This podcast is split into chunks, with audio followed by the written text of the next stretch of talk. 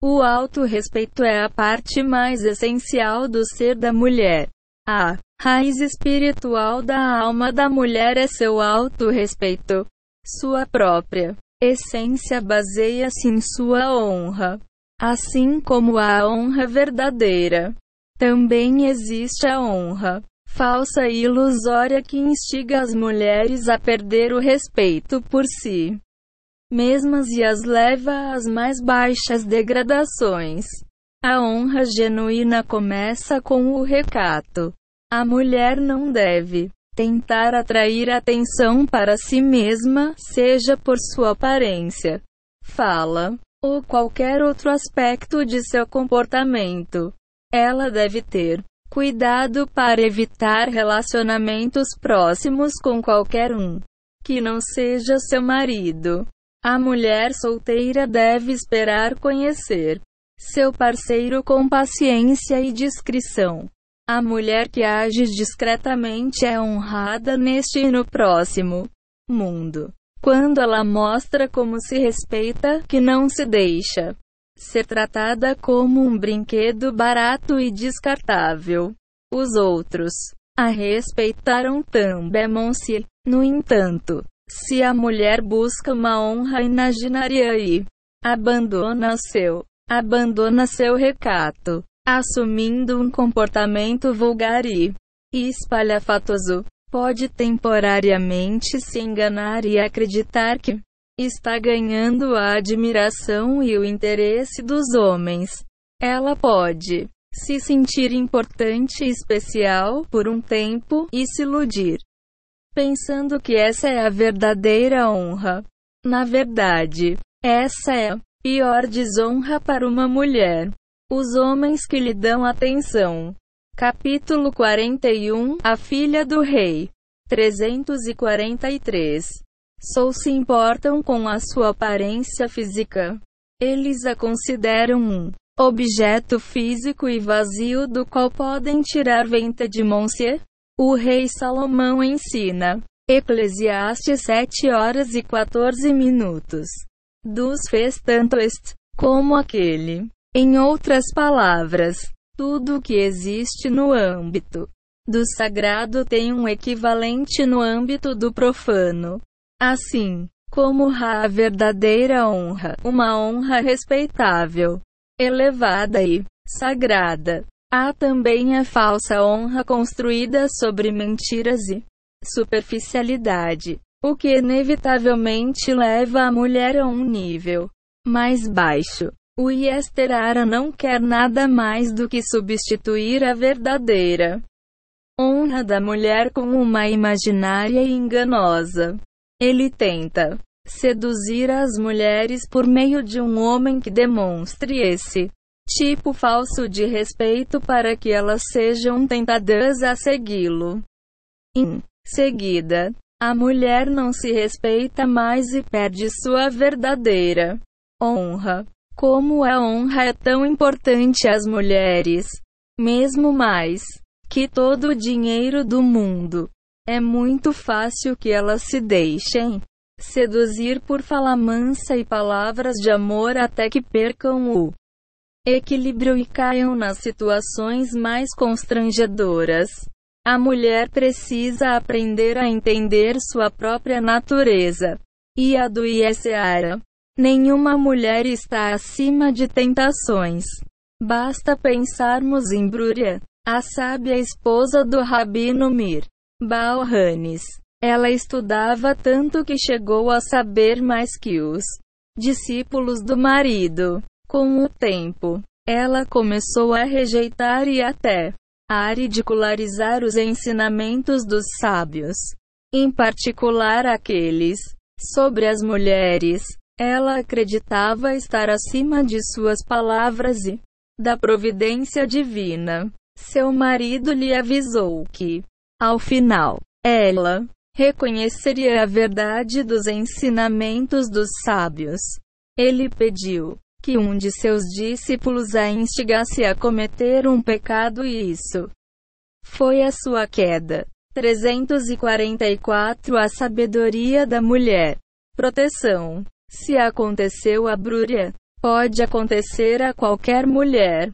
Portanto, a mulher deve estar atenta aos perigos que pode encontrar. A única verdadeira proteção para estes perigos é a mulher proteger a honra e tomar uma decisão consciente e definitiva de que não falará com nenhum homem, exceto o próprio marido. Mulheres solteiras também devem evitar falar com homens e esperar pacientemente pelo pretendido. As solteiras devem ficar alertas para que nenhum homem as toque, esforçando-se para manter o recato. Se elas não o fazem, correm o sério risco de trocar a verdadeira honra por falsa honra e indignidade. A principal maneira para a mulher proteger a honra é vestir com recato. Se a mulher se veste de maneira indiscreta, não apenas mancha a própria honra, como também a dos pais e a do marido. Amor falso. Infelizmente, vivemos em um mundo de ostentação, o que fez com que a ilusão da aparência física se tornasse prioridade. Sempre há um homem admirando a aparência de uma mulher.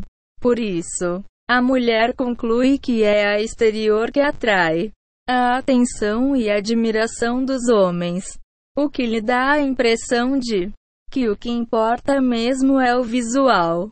Que mentira! Ao se exibir, a mulher não apenas enraivece Hashem, como também perde o respeito. Nenhum homem honesto deixa de admitir que não respeita realmente quem se veste ou se comporta indiscretamente. O homem pode se sentir atraído e desejar a mulher e pode querer elogiá-la com a intenção de ganhá-la. Uma cantada barata não tem nada a ver com respeito verdadeiro. Ao contrário, trata-se do desejo luxurioso do IEC. Ara. O adultério IEC fará mais forte do homem e começa com os olhos.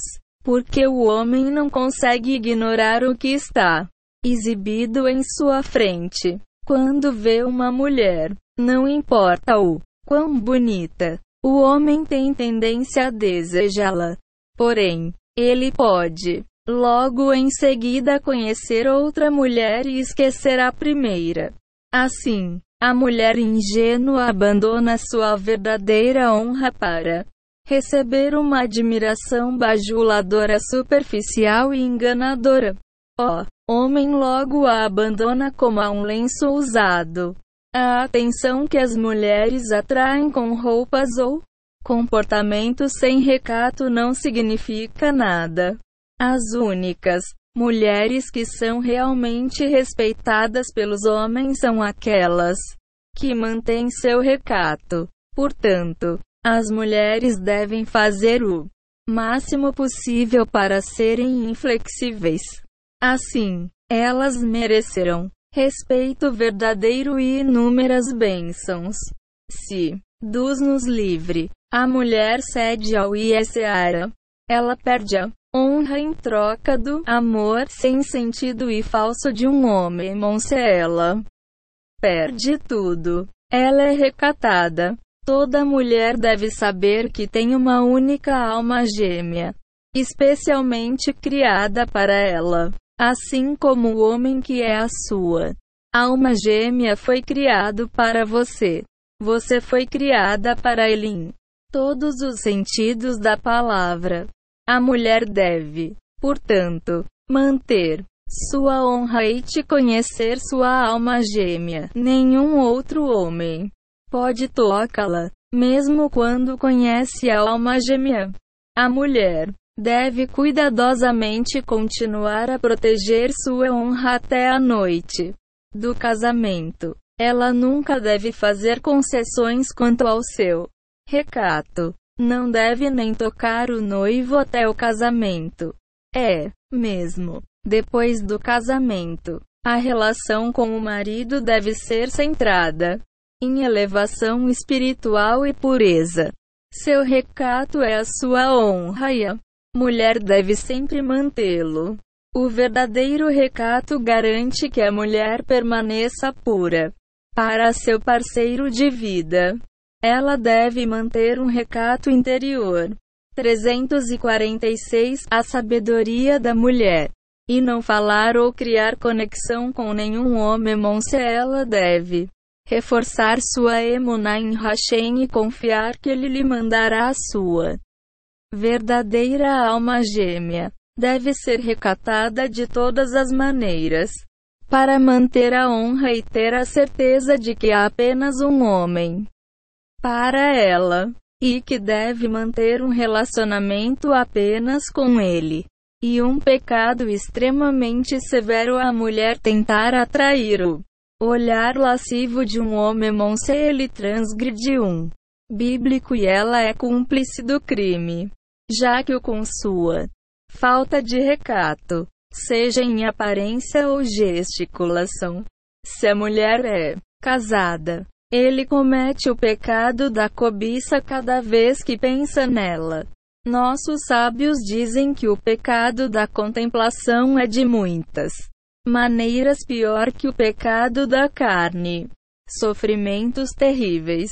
Quando a mulher se sente triste ou deprimida, fica vulnerável a qualquer atenção que recebe porque isso lhe oferece sensação de valor e felicidade. Porém, essa alegria fugaz é seguida de tristeza. Mesmo que a mulher se sinta desesperadamente triste, deve 1. Um, ela deve ter cuidado para não cair nas garras do Pará. Ela deve se concentrar em buscar a felicidade verdadeira, objetivo que pode ser alcançado pela verdadeira emuna. Qualquer alegria ou conforto vindo de quem quer tirar Vantagem do fato de que a mulher está vulnerável não leva a verdadeira felicidade. O amor de Ami não porta amor. Qualquer palavra atenciosa de um homem para uma mulher que não seja sua esposa é falsa. São palavras direcionadas a satisfazer seus desejos. Qualquer amor assim se torna ódio. Aprendemos esse princípio com o incidente chocante que ocorreu na casa de David, como descrito no livro de Samuel e capítulo 13. Absalão, filho de David, tinha uma chamada Tamar. Era uma mulher bonita e Aminon, seu irmão por parte de pai. A 33. Texto. Desejava o texto bíblico diz: Aminon, filho de David, a amava. Aspas. Como veremos, isso não era amor verdadeiro, mas apenas desejo físico. Tamar era uma humilde virgem que ficava em casa para proteger seu recato. Aminon não sabia como satisfazer seu desejo por ela e Estava tão tomado de desejo que ficou fisicamente doente. Aminon tinha um amigo ardiloso, Jonadab, que tinha inteligência apenas para questões perversas. Ele percebeu o sofrimento do amigo e lhe perguntou: Por que está emagrecendo tanto?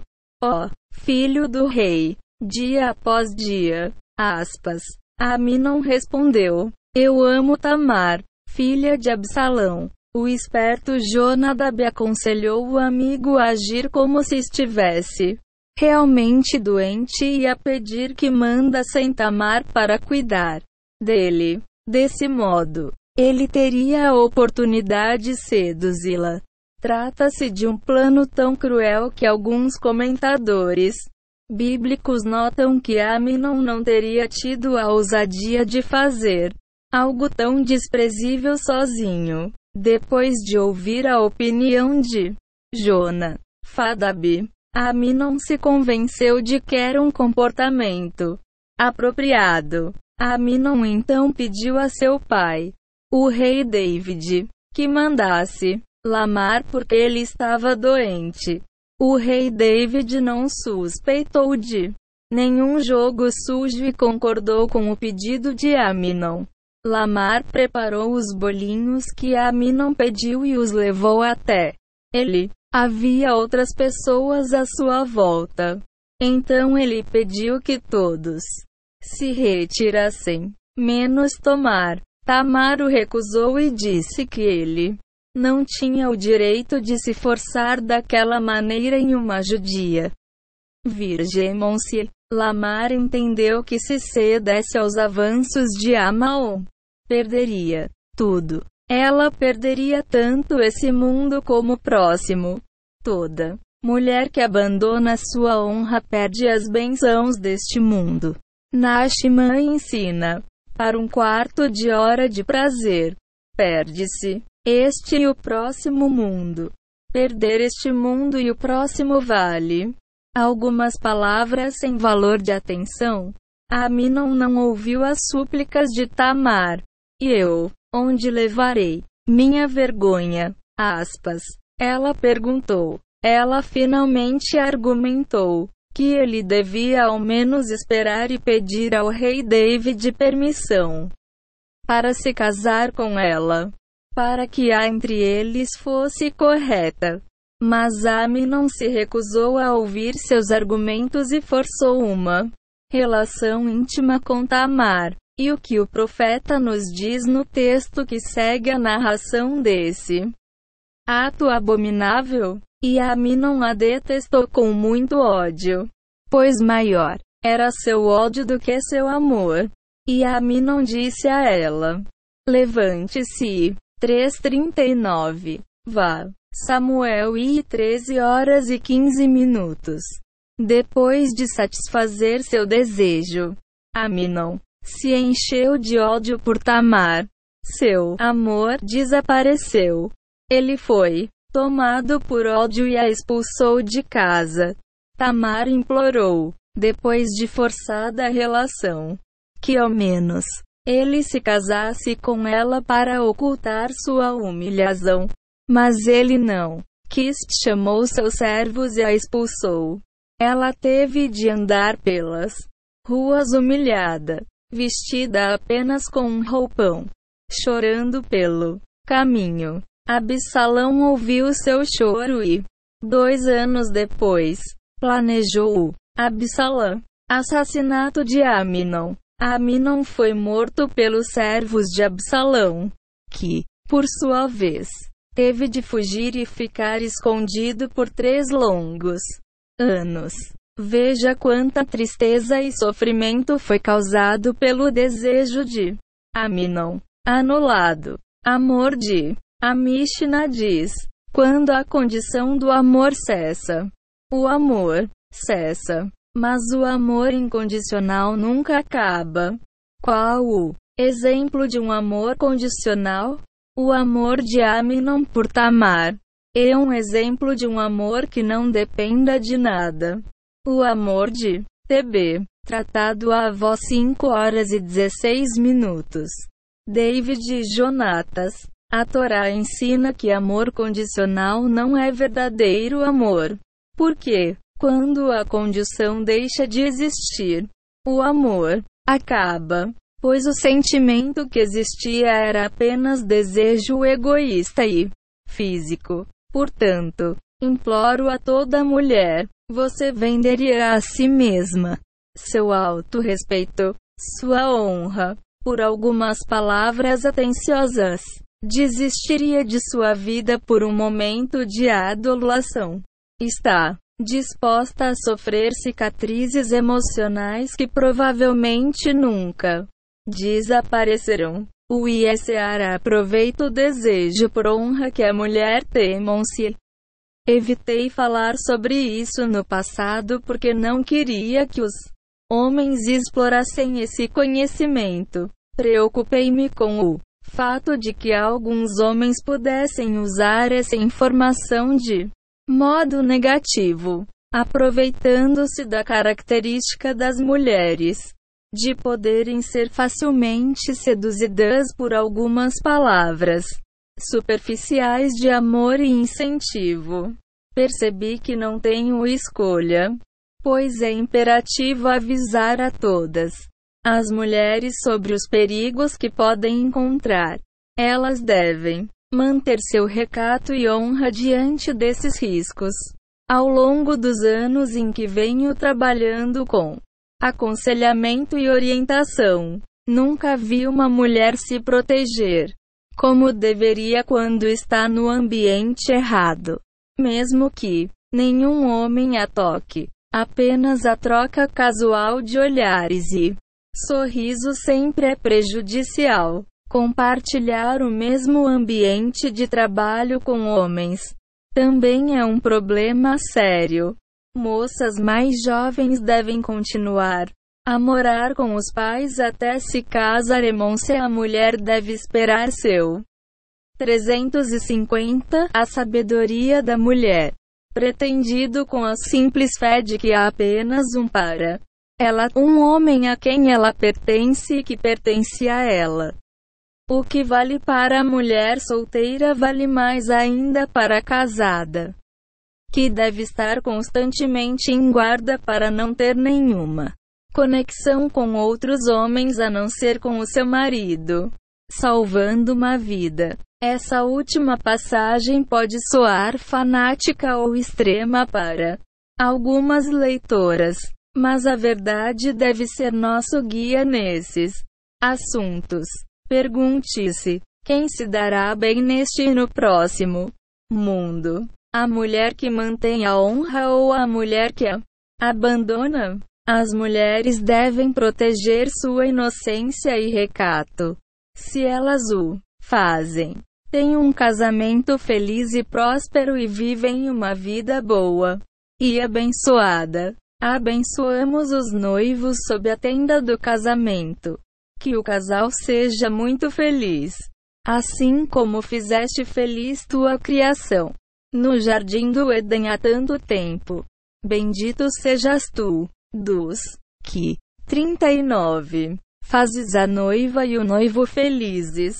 Aspas. Abençoamos os noivos para que se alegrem um com o outro, como Adão e Eva, como estavam sozinhos no mundo.